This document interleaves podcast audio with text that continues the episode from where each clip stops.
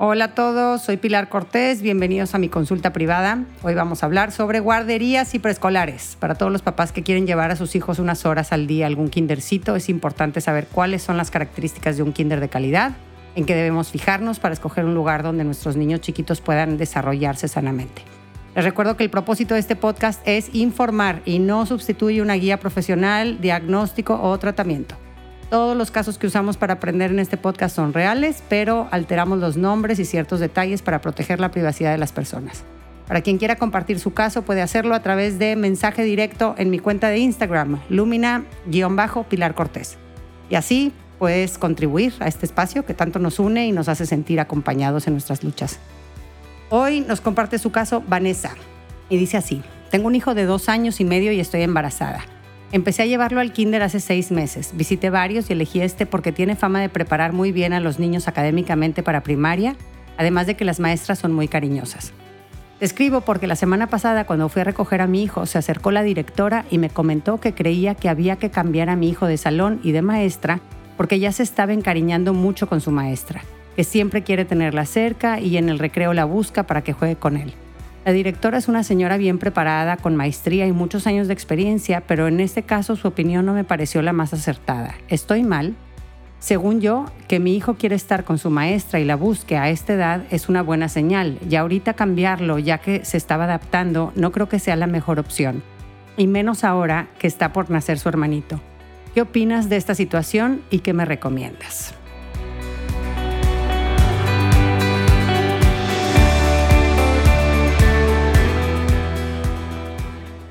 Muchas gracias, Vanessa, por compartirnos tu caso. Entiendo que lo que más te importa en este momento sea mantener pues, la mayor estabilidad posible en, torno a tu hijo, porque en efecto está a punto de vivir uno de los cambios más fuertes de su vida con la llegada de su hermanito. Y creo que haces bien en cuestionar lo que no te checa para ofrecerle a tu hijo lo mejor, ¿no? Es correcta tu idea de que la figura dentro del kinder es esencial para el desarrollo del niño en los preescolares de calidad, las maestras saben formar relaciones de apego seguro con sus niños, porque es la condición previa necesaria para que el niño se atreva a salir a explorar y aprender.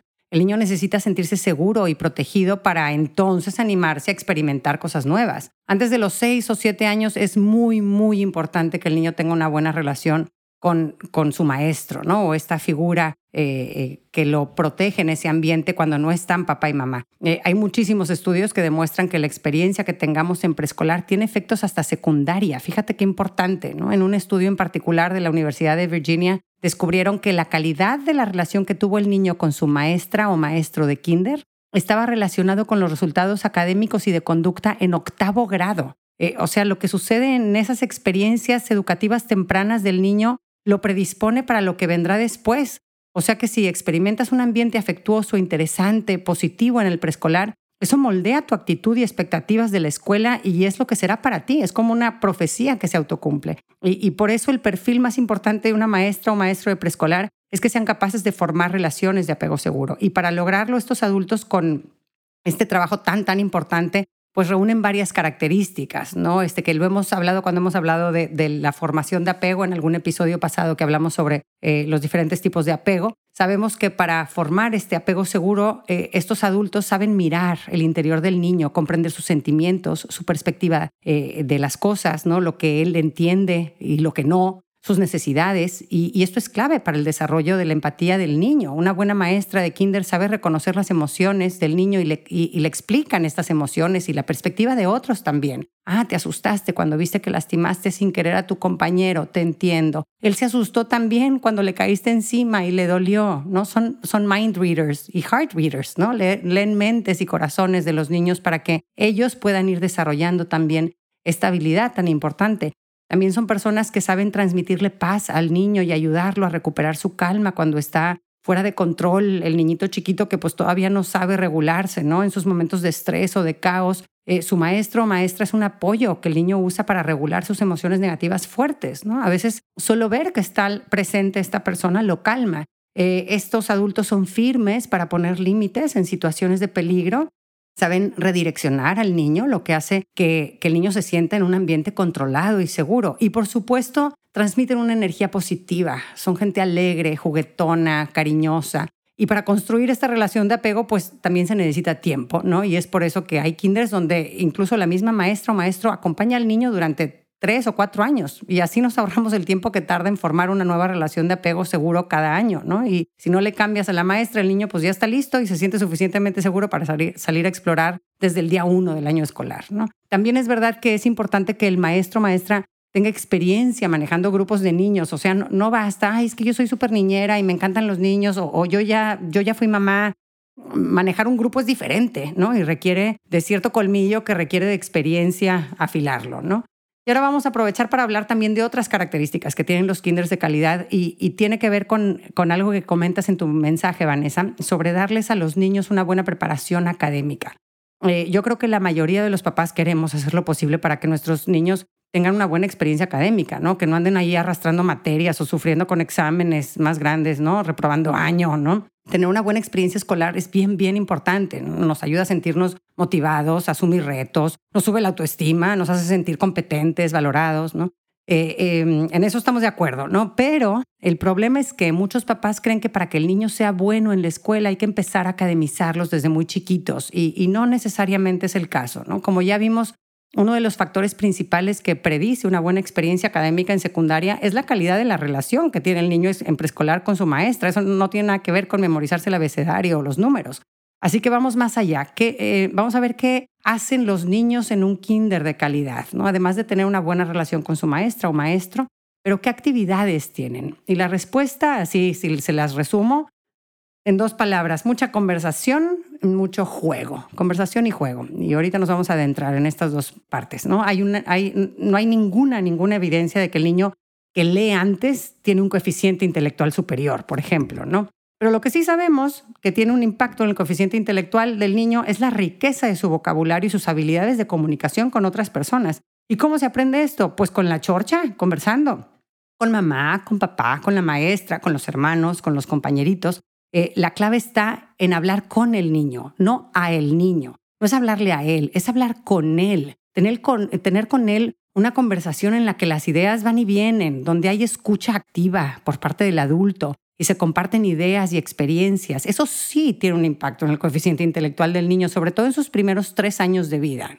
Este, en un preescolar de calidad, eh, la maestra no habla un 90% y el niño un 10%. Es, eh, eh, se mueve más o menos en un 50-50, ¿no? O sea, e, es, está muy equilibrado también la parte de escucha y de receptividad de parte del adulto y la comunicación del niño, la expresión del niño. Hay un libro buenísimo que se llama Einstein Never Used Flashcards, ¿no? donde las autoras explican que hace unos años erróneamente se creía que lo que ayudaba al niño a desarrollar su intelecto era escuchar palabras. De esta idea salen al mercado todas estas aplicaciones y juegos enfocados en exponer al niño a muchas palabras, muchas, muchas, ¿no? Pero pues con el tiempo nos hemos dado cuenta que al tratar de inundar al niño con millones de palabras, nos está faltando el factor crucial en, en su aprendizaje, en el desarrollo del intelecto, ¿no? que es la relación humana y la interacción social. La ampliación del vocabulario es súper importante en los primeros años, pero irónicamente en los preescolares donde se centran en usar flashcards o estas tarjetas con dibujitos para memorizar palabras, el aprendizaje es más lento porque se reduce el tiempo para tener conversaciones ricas con los maestros y los compañeros, conversaciones que tienen un significado importante para el niño sobre temas que le divierten, que le interesan. Allí es donde más aprende como esponjita y amplía su vocabulario.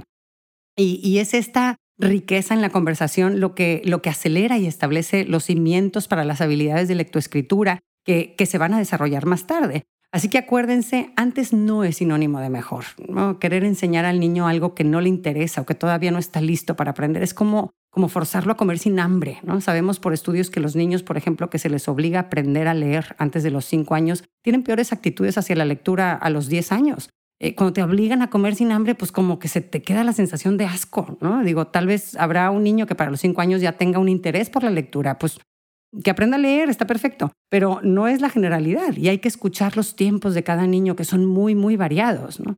Y ahora pasemos al tema del juego que mencionábamos antes. ¿eh? No, eh, no, se imaginen, eh, por, cuando digo juego, en un ambiente hay un salón todo caótico con niños trepados en las mesas, gritando, descontrolados, tirando cosas. Y tampoco se imaginan a los niños jugando un partido de fútbol. Por juego nos referimos a una actividad con estas características. Primero, es escogido con libertad por el niño. El niño se siente atraído por esta actividad y voluntariamente se acerca a ella, escoge participar en ella, le interesa. En un kinder de calidad el niño tiene un rango de, opciones de qué hacer y puede decidir en qué participar dentro de un orden, dentro de unas reglas, pero evitando que todos están obligados a en ese momento a hacer esto en específico. Yo te voy a decir qué tienes que hacer en todo momento, ¿no? En los salones de un kinder de calidad hay una flexibilidad en las actividades que pueden hacer los niños. Otra característica del juego en el salón preescolar es que está dirigido por el niño. O sea, en el juego los niños tienen un papel activo y una posición de poder en esta actividad. No, no están pasivos, no están sentados en una silla. Se ensucian, usan sus manos, mueven su cuerpo y deciden y mandan, ¿no? Así aprenden los niños. Eh, y los adultos también nos ayuda a aprender así, pero más los niños, ¿no?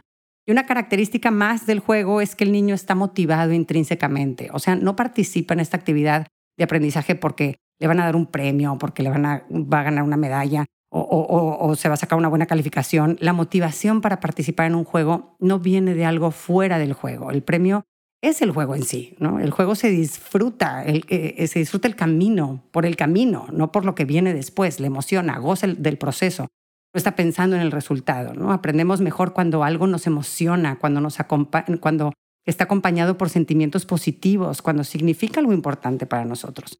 Eh, en el juego el premio es aprender jugando eh, y punto, ¿no? ¿no? No lo que me van a dar si me memorizo X cosa. Hay un estudio que hicieron en Alemania donde compararon preescolares academizados y preescolares centrados en el juego y midieron su desempeño a lo largo de los años.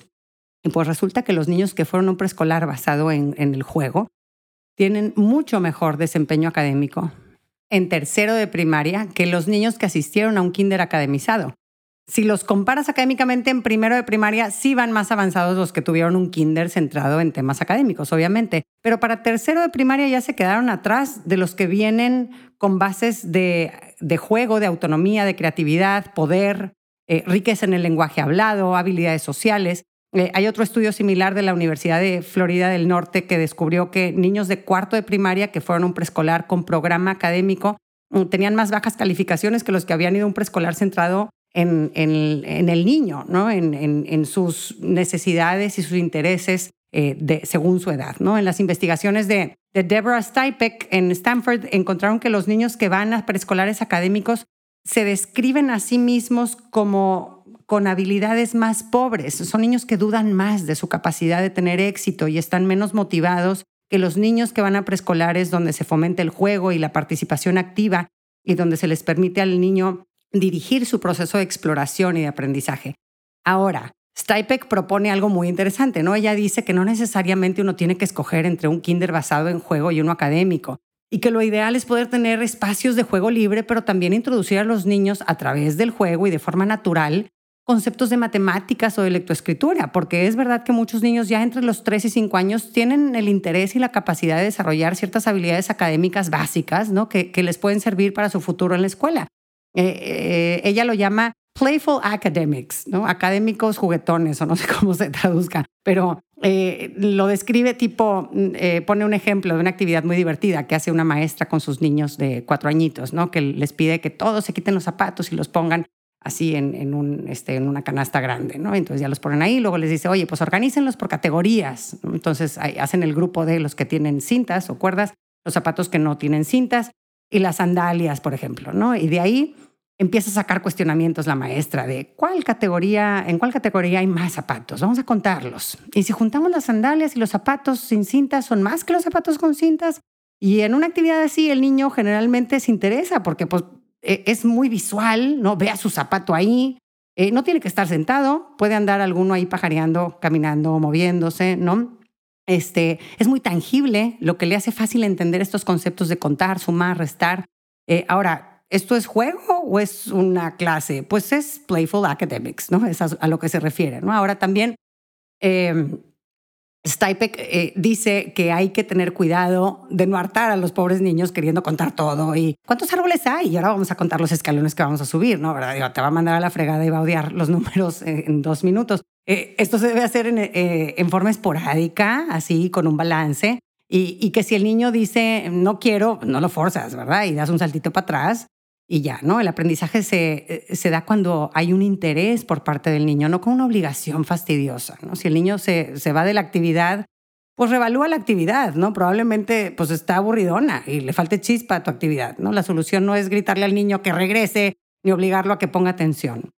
Y aquí podríamos decir que el maestro del kinder es como un estimulador de aprendizaje, ¿no? donde el rol del adulto consiste en buscar oportunidades dentro del juego para introducir elementos más complejos, eh, lo que se conoce como andamiaje, ¿no? Es el adulto, el adulto es como los andamios que ayudan al edificio, que es el niño, a que se construya a sí mismo, ¿no? A crecer, a comprender nuevos conceptos. Eh, entonces puede ser que el maestro estimule con su vocabulario más rico o haciendo preguntas o participando activamente en la historia del juego.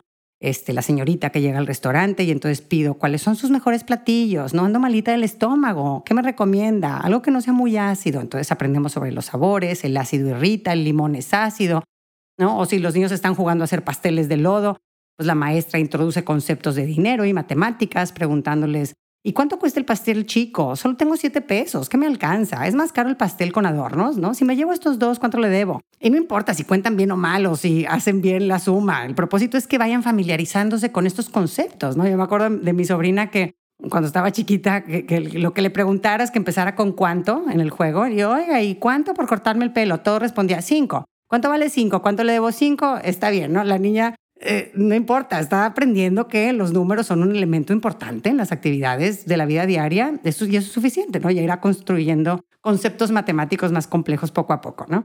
Así que vemos que en estos kinders de calidad hay una intención por parte de la maestra para enseñarle al niño a través del juego eh, sin usar hojas de papel con ejercicios o hacer planas, ¿no? Aprenden sobre física cuando juegan con canicas, hacen circuitos con rampas, aprenden sobre geometría y matemáticas cuando construyen con legos.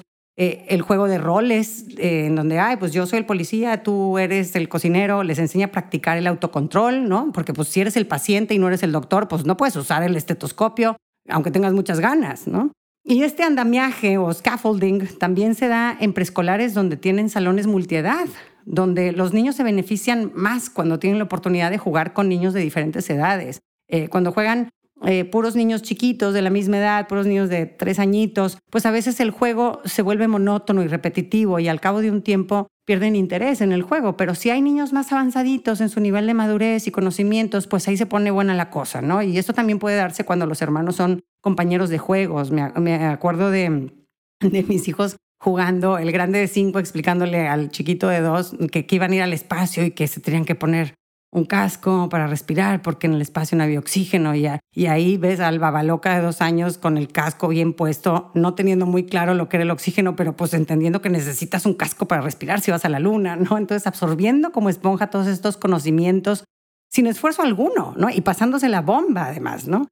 Eh, en épocas pasadas eh, se daba más esto. Muchos niños pasaban horas jugando con niños del vecindario de todas las edades este, y estos niños más grandes pues modelaban y enseñaban a los más chiquitos formas más sofisticadas de juego. Ahora es menos común con los papás más preocupados por la seguridad de los hijos y, las agendas repletas de actividades dirigidas, pues también este, no ayuda a que se den este tipo de interacciones, ¿no? Así que pues esto lo hace todavía más importante el papel del maestro estimulador que vaya elevando el nivel y la complejidad del juego. Y es verdad que hay algunos factores en contra de que encontremos preescolares de calidad. Uno que es el más evidente y es realmente lamentable es que es una profesión generalmente mal pagada. Este, digo, gracias a Dios nos encontramos eh, trabajando en estos ambientes a gente con una vocación heroica, dispuesta a sacrificar ingresos económicos con tal de hacer lo que le llena y que se puede dar el lujo de hacerlo. Eh, pero hay algunos que, que, que no, ¿verdad? O nos encontramos con gente muy poco cualificada haciendo este trabajo tan, tan importante. Otro factor es la presión académica eh, ejercida por una cultura competitiva que nos hace creer que antes es mejor. ¿no? El niño aprende en forma progresiva, con pequeños pasos, quererlos forzar a dar mordidas muy, grandes muy grandes puede llevarlos a atragantarse. ¿no? El cerebro del niño no está listo para todo desde un principio, así como tampoco lo está su cuerpo. ¿no? Un bebé de dos meses no le vas a dar de comer pizza y eso no quiere decir que nunca va a comer pizza, solo que antes es necesario que tome solo leche. ¿no? Este, muchos preescolares presionados por la competitividad académica están quitando de su currículum actividades de creatividad, de exploración, de conversación y de juego para reemplazarlas por instrucción directa de la maestra que irónicamente en el largo plazo pues apaga la curiosidad eh, y las ganas de aprender del niño. Los estudios más recientes todos indican que cuando enseñamos a través de un juego guiado o enriquecido por un adulto y actividades dirigidas por el niño donde puede participar activamente, esto le ayuda a que cale más profundamente el aprendizaje. Pero pues no me pregunten por qué ni de dónde salió esta idea de que el éxito de nuestros niños lo determina la calificación de su examen de matemáticas o de lectura, ¿no? Muchos preescolares precisamente de eso presumen, ¿no? Nuestros alumnos salen de aquí leyendo y sabiendo sumar a los seis añitos, ¿no? Y a los papás poco informados sobre el sano desarrollo del niño, pues esto los apantalla y les entra el estrés de que tienen que aprender pronto esas cosas o si no, sus hijos se van a quedar atrás. Y, así, ahí están estos preescolares academizados taladrándoles a los niñitos el abecedario, los números y las habilidades de lectoescritura, en vez de dejar que aprendan también estas habilidades según su madurez y a través de actividades divertidas dirigidas por los propios niños, ¿no? Y para cerrar, pasemos a los consejos prácticos. Y aquí solo les dejo uno. Hagamos equipo entre padres de familia e instituciones educativas. En tu caso, Vanessa, habla con la directora de tu kinder actual, explícale lo que piensas y los fundamentos detrás, que, hay bastantes, ¿no? Y, tal vez encuentres receptividad y apertura eh, eh, por parte de la directora. Estamos aquí para hacer equipo, para ayudarnos a ser mejores, para nutrirnos unos a otros. Sé que también me escuchan muchas personas que trabajan en, guarderías y preescolares con una vocación preciosa de servir a la niñez y, obviamente aquí no se trata de apuntar o de condenar a nadie, sino al contrario, confiados de que cada quien hacemos nuestro trabajo lo mejor que podemos, ayudarnos unos a otros a hacerlo cada vez mejor por el bien de nuestros niños, porque también me ha pasado que directoras de preescolares excelentes me dicen es que yo quiero que los niños jueguen más, que exploren y que vayan aprendiendo conceptos académicos en forma progresiva, sin forzar, pero muchos papás me impresionan que, que por qué sus niños no saben todos los colores y los meses del año o la canción del ABCDFG. Y pues los padres de familia son mis clientes y es difícil mantenerse fiel a lo que sabes que es bueno y no doblarte por lo que vende más. Eh, así que como ven, pues tener kinders de calidad no solo depende de, de de las personas que llevan el kinder de los preescolares, ¿no? Este, también los padres moldean a los preescolares, ¿no? Así que hagamos equipo, informémonos y influenciemos nuestro entorno positivamente por el bien de nuestros niños. Muchas gracias por escucharme. Si te ayudó este contenido, por favor, compártelo mucho, mucho, mucho para que llegue a más familias y podamos entre todos dejarles un mundo mejor a nuestros niños. Un abrazo a todos.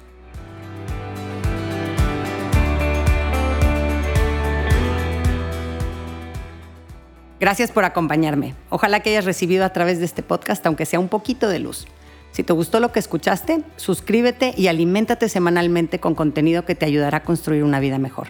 Si quieres compartir la luz que te llevaste de este tema, puedes enviarnos tus comentarios por mensaje de voz o por escrito al número más 52 8111 930543 o por email en consulta privada arroba luminapilarcortés.com, cortés con S. En mi página puedes accesar a talleres en línea y más material educativo.